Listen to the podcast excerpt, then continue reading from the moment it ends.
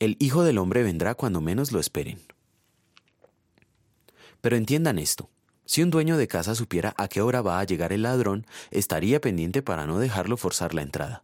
Asimismo deben ustedes estar preparados, porque el Hijo del Hombre vendrá cuando menos lo esperen. Lucas capítulo 12 versículos 39 y 40. Buenos días. No lo olvide, el Señor podría venir hoy mismo. Se han multiplicado bastante diferentes interpretaciones acerca de la segunda venida de Jesucristo. La gran mayoría solo logra confundir a los creyentes en lugar de ayudarles a tener convicción y certeza de lo que espera. Cuando la convicción y la certeza desaparecen, la fe ha sido eliminada. ¿Qué hacer frente a esta calamidad?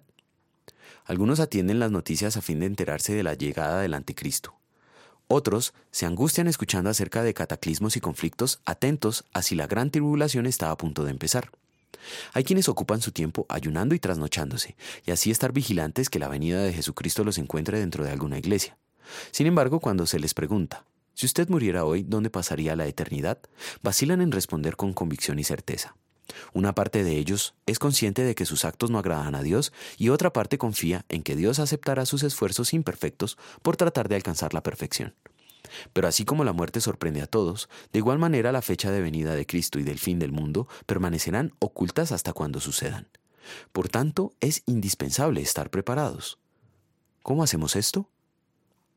Nada puede prepararnos para la venida de Cristo, excepto la obra sustitutoria que Él hizo a favor de nosotros. Nada podemos hacer para estar a buenas cuentas con Dios, porque somos pecadores que merecemos toda la ira de Dios. Es la obediencia perfecta de Cristo, atribuida gratuitamente a nosotros, la que nos justifica delante de Dios. Es su muerte en la cruz la que pagó el castigo que merecemos. Solo por esos méritos se puede oír el dictamen. Vengan ustedes a quienes mi Padre ha bendecido, reciban su herencia. El reino preparado para ustedes desde la creación del mundo. Mateo 25, 34.